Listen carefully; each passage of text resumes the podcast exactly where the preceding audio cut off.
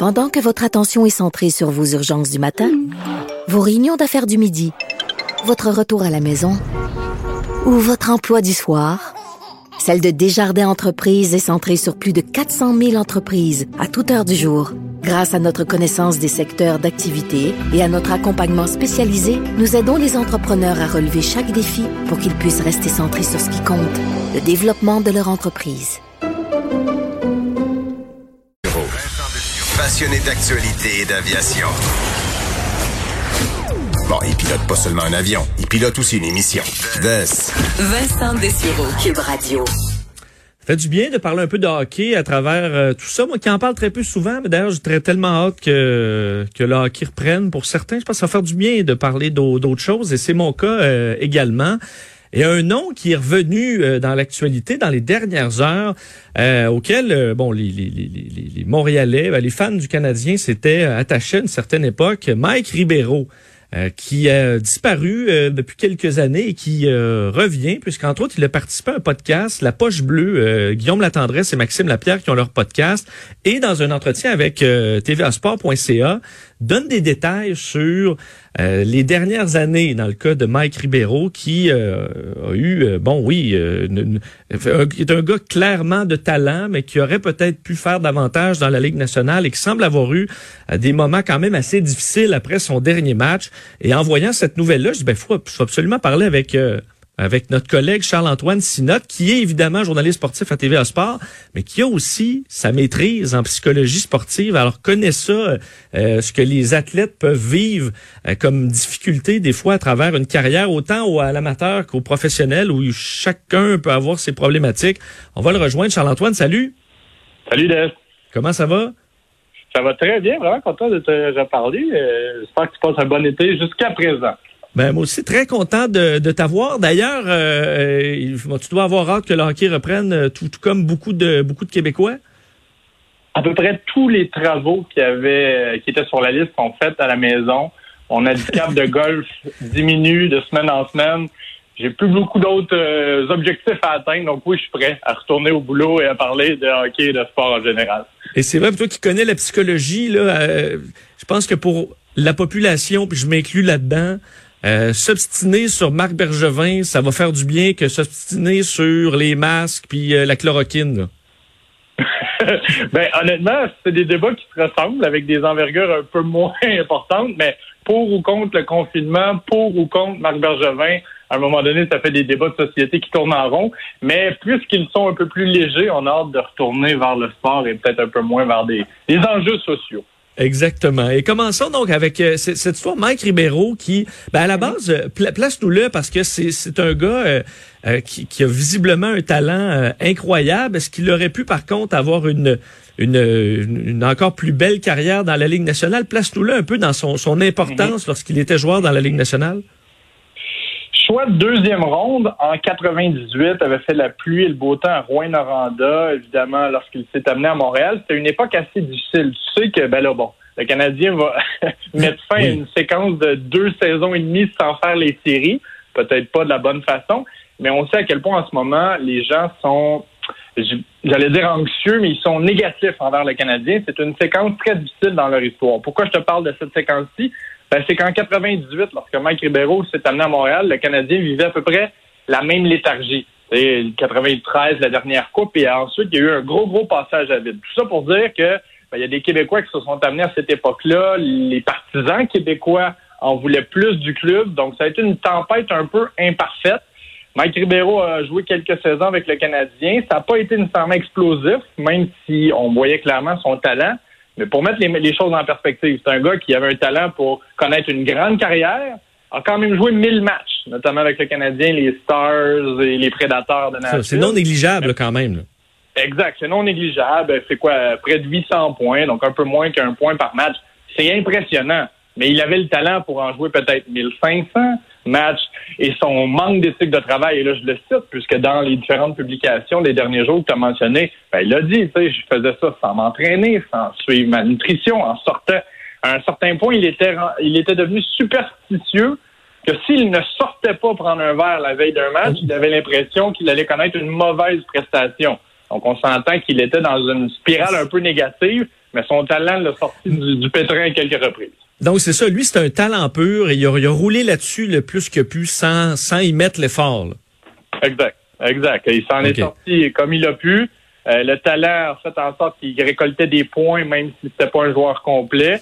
Il semble avoir des regrets, mais clairement, il a été un peu tourmenté par sa carrière sportive. En fait, comme plusieurs, tu, le vois dans, ce que tu as mentionné, lorsque lorsqu'il a effectué sa sortie, sa fin de carrière, il a eu besoin de faire complètement l'inverse. Bon, pas complètement l'inverse parce qu'il avait pris quand même les habitudes de sortir et de se, de se gâter pendant qu'il jouait, mais il ne voulait plus avoir aucun contrôle de personne. Il ne voulait plus se faire dire quoi faire, où être à quel moment, euh, quel genre justement de vie mener? Et on sait qu'à Montréal, ben, la vie des athlètes professionnels est scrutée. Donc lui, il s'est dit, laissez-moi tranquille. Ça fait 20 ans que tout le monde me dit quoi faire, analyse ce que je fais. Là, je veux plus en entendre parler. Je veux plus que personne contrôle ma vie. Et il a disparu pour faire ce qu'il voulait, faire le party. Et je, je le cite, là, faire le party pendant un an. Mais selon ses dires, ça faisait partie de son plan de fin de carrière. OK, donc lui, c'est c'est quoi, là, des années d'accumulation à se faire dire quoi faire, puis là, on se retrouve avec quand même des bons moyens. Euh, jeune, très jeune retraité, là, un retraité du sport, euh, c'est c'est très jeune, et il s'est dit, OK, là, j'ai plus de compte à rendre à personne, euh, sacrez-moi patience. Et sais ce qui est dangereux. Puis là, on va mettre les choses en perspective parce que on connaît pas tous les, les détails de sa vie. La personnalité a quelque chose à voir là-dedans, on en convient. Mais c'est des fois le couteau à double tranchant d'un sport comme le hockey au Québec, et on peut faire la comparaison avec le soccer en Europe, peu importe. Les sports qui sont tellement valorisés, où est-ce qu'on demande aux enfants tout jeunes de tout mettre euh, ensemble pour performer? Donc, de tout laisser de côté, sacrifier sa vie d'être humain, de devenir seulement un athlète pour le plus rapidement possible gagner sa vie. C'est extrêmement valorisé et on ne fait que rien d'autre.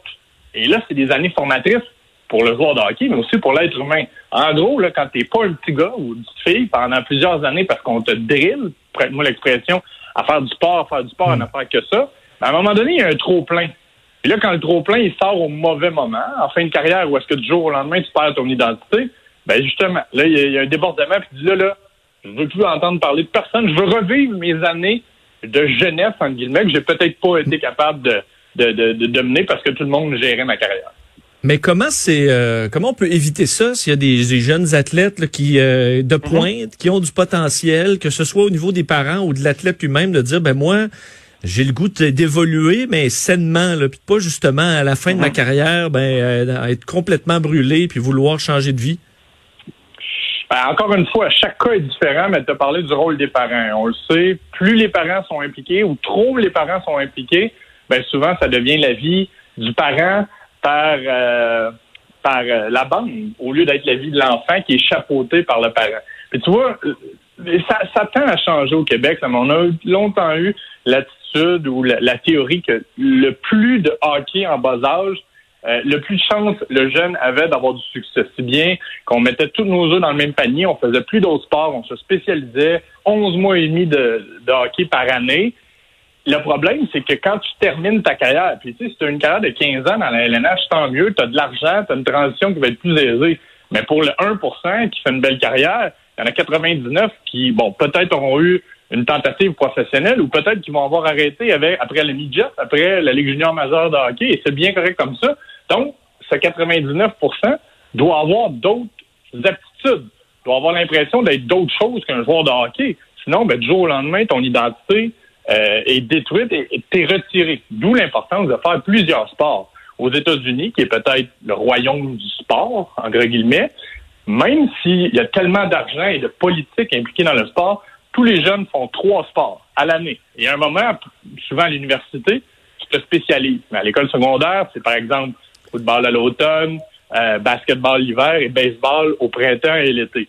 Ça fait en sorte que les jeunes sont un peu plus complets, plus d'opportunités de socialiser, tu rencontres un plus grand nombre d'êtres humains de différents backgrounds, prenne-moi l'expression. Et quand tu termines ta carrière du sport que tu as choisi, ben là, tu te rends compte que tu n'es pas juste un joueur de football, tu sais jouer au basket, tu as des connexions dans d'autres domaines, d'autres départements. Ça revient à un terme qui est assez cliché mais important, l'équilibre. Et c'est ça, ça doit même pas nuire le fait que jeune, t'aies fait du soccer, euh, à la limite, écoute, ton jeu de pied, euh, à un moment donné, avec des patins, euh, ça t'apprend à connaître ton corps, ce qu'il peut faire, ce que c'est de, de ce, vraiment d'être uniquement avec un seul sport. Est-ce que, est-ce que ça aide tant que ça? Je suis pas sûr. Je comprends un certain niveau, ben, mais au départ. Tu as tellement raison. Puis moi, ben, il y a des théories là-dessus. Moi, moi, je suis un plus grand défenseur de justement l'équilibre parce que dans le fond, là, en bas âge, 5, 6, 7 ans. Mike Ribeiro le dit, son père, euh, d'origine portugaise, qui est un gros, gros fan de, soccer, ben, immigrant ici, a, intégré son fils au hockey parce qu'il voyait la, la, ferveur. Ben, il lui a mis les patins à 3 ans. On s'entend qu'à 3 ans, ce que tu veux savoir faire, c'est marcher, courir et éventuellement sauter, lancer un objet, attraper, éviter, contourner, des mouvements de base. Là, par exemple, tu joues au, football et au basket. On s'entend qu'au football comme au basket, tu dois capter des objets, tu dois euh, briser une couverture un contre un, tu dois attraper le ballon. Donc, c'est des choses qui sont complémentaires puis qui aident l'athlète euh, à, se développer. Puis peu importe le, sport qu'il va choisir à 15, 16, 17, 18 ans, ben, probablement qu'il va être en, meilleur contrôle de ses mouvements fondamentaux, qu'il va être un athlète plus complet. Donc, moi, je pourrais pas être plus d'accord avec toi. Les sports connexes aident le sport principal. Bien, en terminant, euh, question euh, par rapport aux Olympiques. Hier, on parlait, Charles-Antoine, avec euh, le, le, le, le, le, je dirais le patron, le directeur de l'équipe nationale de canot-kayak. Puis uh-huh. pour une autre raison, parce que ils se font faire des vagues, entre autres par des bateaux à moteur et tout ça. Mais on parlait un peu des, de la situation de, de l'entraînement cet été, alors que les Olympiques sont annulés reporté, mais reporté, peut-être annulé aussi. Euh, ça doit être très difficile pour des athlètes de pointe de trouver une motivation alors que normalement c'est tu, vises que les jeux, euh, sachant pas trop là, si ces jeux-là vont avoir lieu. Comment tu retrouves le focus quand tu un athlète de pointe à dire ben écoute les jeux euh, il y en aura peut-être pas là, je vais peut-être faire ça mm-hmm. pour je pourrais pas pour rien mais je serais peut-être pas là dans le stade à rentrer à la cérémonie d'ouverture finalement. Oui, tu as totalement raison parce qu'on le sait, surtout pour des athlètes olympiques dans des sports qui sont hors des projecteurs et qui, pendant deux semaines, profitent de l'attention. Euh, un des principes les plus importants, c'est de, piquer, entre guillemets, donc frapper le potentiel à un moment présent. Quand ce moment-là, sur lequel tu travailles depuis quatre ans, est disparu, ben, tout le plan de match est aux poubelles. Mais encore une fois, si l'équipe est, là et permet à l'athlète justement de repositionner ses objectifs, ça peut être fait. Puis écoute, c'est c'est drôle que tu me parles de ça parce qu'on peut même faire un lien avec ce qu'on vient de mentionner sur l'équilibre.